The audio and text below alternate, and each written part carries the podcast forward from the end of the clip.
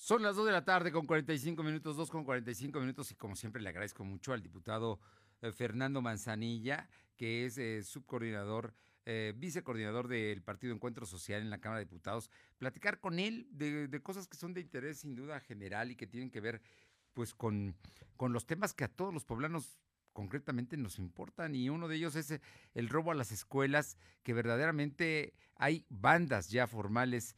Y esta semana Tú presentaste un punto de acuerdo, diputado Manzanilla, y, nos encantaría que nos platicaras de todo este asunto y de cómo se está tratando, porque verdaderamente es un problema delicado y cuando regresen a clases, maestros y alumnos, pues se van a encontrar desagradables sorpresas. Muy buenas tardes muchísimas gracias.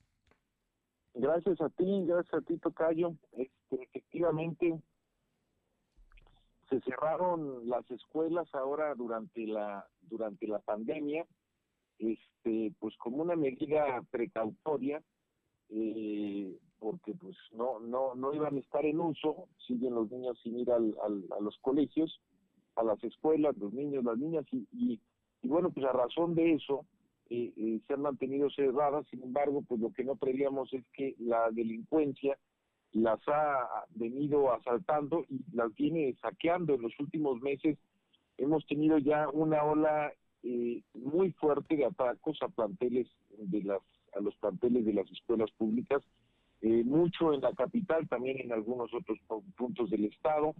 En el caso de la capital te diría que recientemente algunos regidores este, han dado algunas cifras, algunos datos. Se habla de cerca de 350 robos en escuelas de la capital, por ejemplo.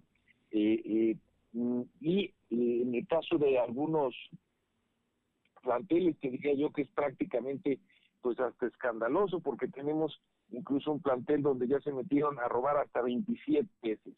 Se calcula más o menos en la capital, Tocayo, que se registran eh, cerca de cinco robos diarios en instituciones educativas. Eso es solo la capital, más lo que está sucediendo en el resto del estado. ¿Qué es lo que hacen los delincuentes? Pues los delincuentes van tras el equipo de cómputo, tras los cables de la luz, eh, tras los muebles, van por las bombas de agua, incluso, eh, digamos, se han estado llevando hasta las tuberías de PVC. No, hombre, están desvalijando. identificando que muchos de estos robos se están haciendo con grupos armados. Recientemente en un bachillerato, un bachillerato Gabino Barrera, en la colonia Adolfo López Mateos, eh, entraron un grupo armado de seis personas, y bueno, ellos fueron quienes armaron el robo y entonces lo que estamos identificando es la presencia no de delincuencia eh, común, sino de bandas armadas y de bandas organizadas. En el colmo de, del cinismo, diría, este, y de la impunidad, muchas de estas bandas a los pocos días de que llegan a cometer los robos, en los mercados aledaños, mercados cercanos a los propios planteles educativos, se venden los equipos y los muebles robados. Entonces, pues es, es, es, una problemática que tenemos, que seguiremos teniendo este, en mayor medida hasta que los niños regresen a clases y bueno, eso no sabemos exactamente cuándo va a suceder. Y bueno, pensando en todo esto, justamente en la semana presentamos un punto de acuerdo a la Cámara de Diputados, Tocayo, donde hablamos de tres temas principalmente. Primero, exhortar a la Secretaría de Seguridad Pública del Gobierno del Estado, a las autoridades del Ayuntamiento de Puebla y otros ayuntamientos también del Estado y a la Fiscalía General del Estado a que veamos eh, la forma de garantizar la seguridad de los centros educativos en la, en la entidad, ver qué, qué, qué, programas podemos llevar a cabo. En segundo lugar, eh, diseñar una serie de estrategias de prevención y vigilancia en estas escuelas públicas, mucho invitando a los vecinos, a los padres de familia, a los propios maestros, en fin, a toda la comunidad educativa. Son muchas escuelas y desde luego podemos eh, establecer algún tipo de, de, vigilancia, un poquito como la lógica del, del, del vecino vigilante. Y en tercer lugar, promover la realización de algunos operativos conjuntos con otras instancias de gobierno para que logremos pues atacar y desarticular estas bandas organizadas que están trabajando. Se trata un poco de eso y bueno, pues tiene que ver con esta realidad terrible que nos está tocando vivir con la pandemia, donde hay pues muchos retos y uno que seguramente nunca previmos, nunca supusimos que iba a ser un riesgo, pues es este, ¿no? La, la, delincuencia va viendo qué partes se van abriendo y bueno, pues las escuelas, aunque tuvieran pocas cosas, tienen, digamos, una serie de, temas de patrimonios, de inmuebles, y, eh, digamos, de, bienes internos en los muebles, eh, eh, en los inmuebles, y eso, eso pues ha generado esta oportunidad para que ellos vayan viendo una nueva forma pues de generar un recurso y después, digamos, de generar este, alguna oportunidad delictiva.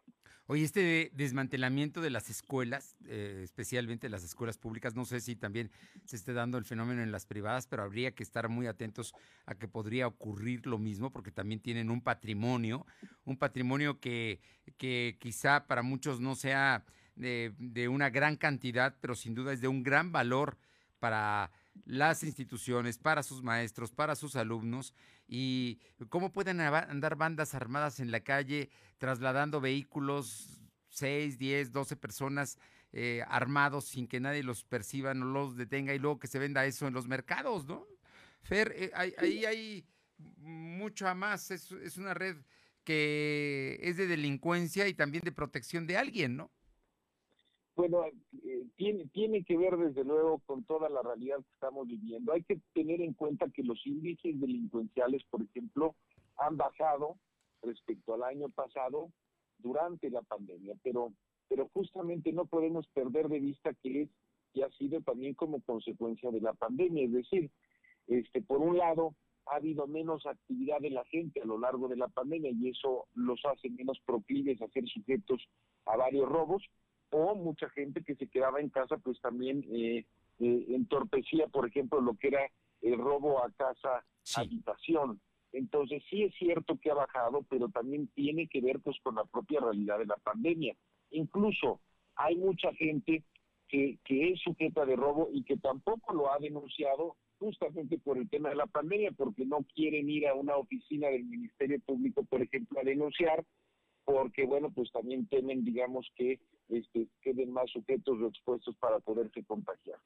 Eh, eh, el problema central es que en medio de toda esta crisis sanitaria que estamos viviendo, toda esta realidad, bueno, pues se van abriendo otros frentes, nuevos frentes, y la delincuencia los ha sabido aprovechar. El tema de las escuelas algo pues que no estaba en el radar de nadie, sin embargo, ahora que empezamos a ver robos, pues empezamos a ver que efectivamente, pues muchos de ellos tienen una serie de, bienes internos, lo te digo, pues, en algunos casos están llevándose hasta los muebles, los pizarrones, o sea, están llevando... No, este, las tuberías. Hasta, las tuberías, ya, ya, ya te imaginarás. Entonces, te va dando un poco una dimensión y lo peor es que estamos viendo que se trata, que se trata un poco a veces de esfuerzos de delincuencia organizada. Como están las cosas, pues Tocayo no podemos darnos el lujo de, de bajar la guardia y tenemos que entender que, nunca habrá suficiente presencia de gobierno. Este, la presencia de gobierno pues siempre será limitada porque habrá limitados recursos.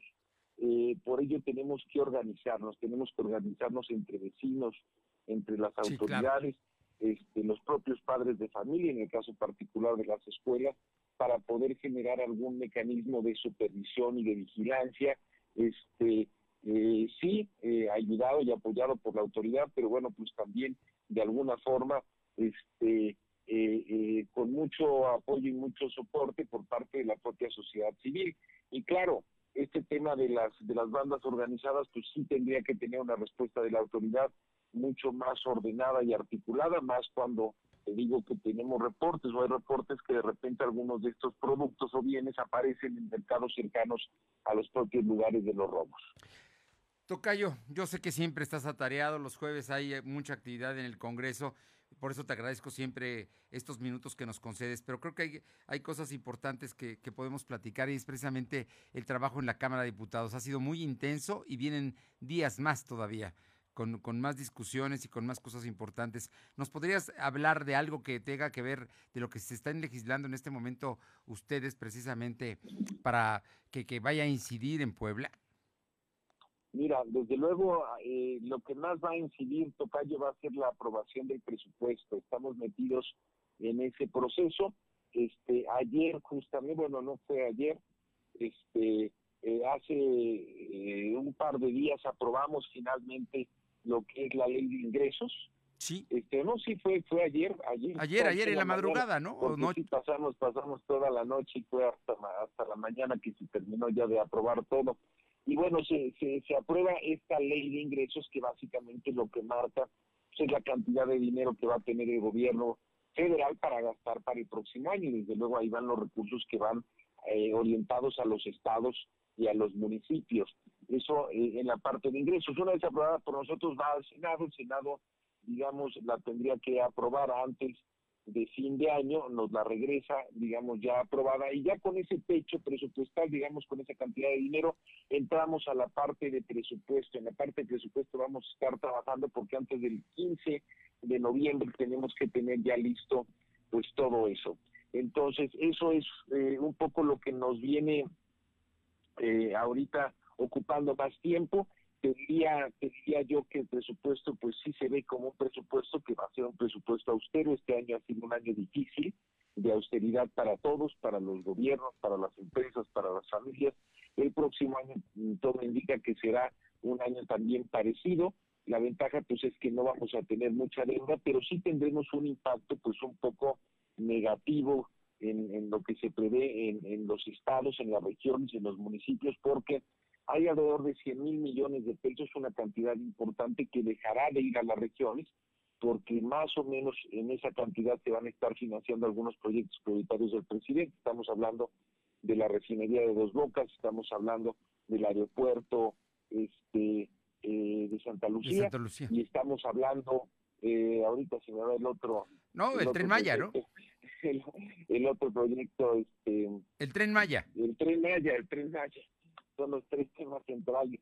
Este, eh, esos son los tres temas que más o menos van a pues, destinar en el proyecto que tenemos hasta ahora alrededor de 100 mil millones y son más o menos los mismos que se les va a recortar estados y municipios. Entonces ese será un primer impacto, pero vamos a estar teniendo ya un, pues, un recuento mucho más claro, seguramente a partir ya del próximo mes. Dentro de unas dos o tres semanas entrará el Congreso ya de lleno en toda la discusión de presupuesto y ahí iremos sabiendo, pero en principio te puedo adelantar eso. Por lo este, pronto. Eh, la aprobación ya de la ley de ingresos que se dio el día de ayer y el inicio del trabajo para toda la parte de presupuesto, más o menos en los términos en los que te lo acabo de describir. Por lo pronto, austero, eso sí lo vamos a entender y me imagino que hay también prioridades como el tema de la salud que es fundamental, las obras prioritarias.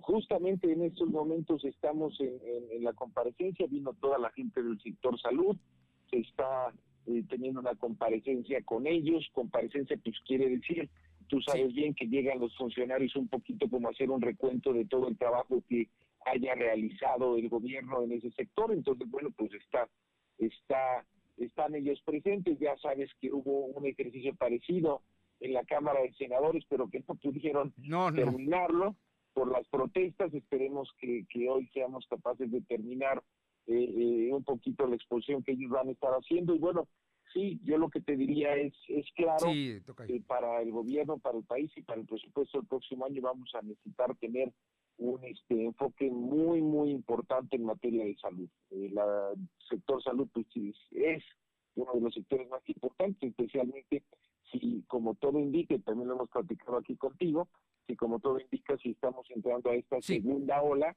que pues será una ola también que empezará pues más o menos en estos tiempos, en el mes de octubre y terminará hasta el mes de abril. Diputado Fernando Manzanilla, vicecoordinador de Encuentro Social en la Cámara, en San Lázaro. Muchísimas gracias como siempre por platicar y estaremos muy pendientes de tu participación en el Congreso. Gracias a ti, Tocayo. Un fuerte abrazo. Un fuerte abrazo. Muchísimas gracias.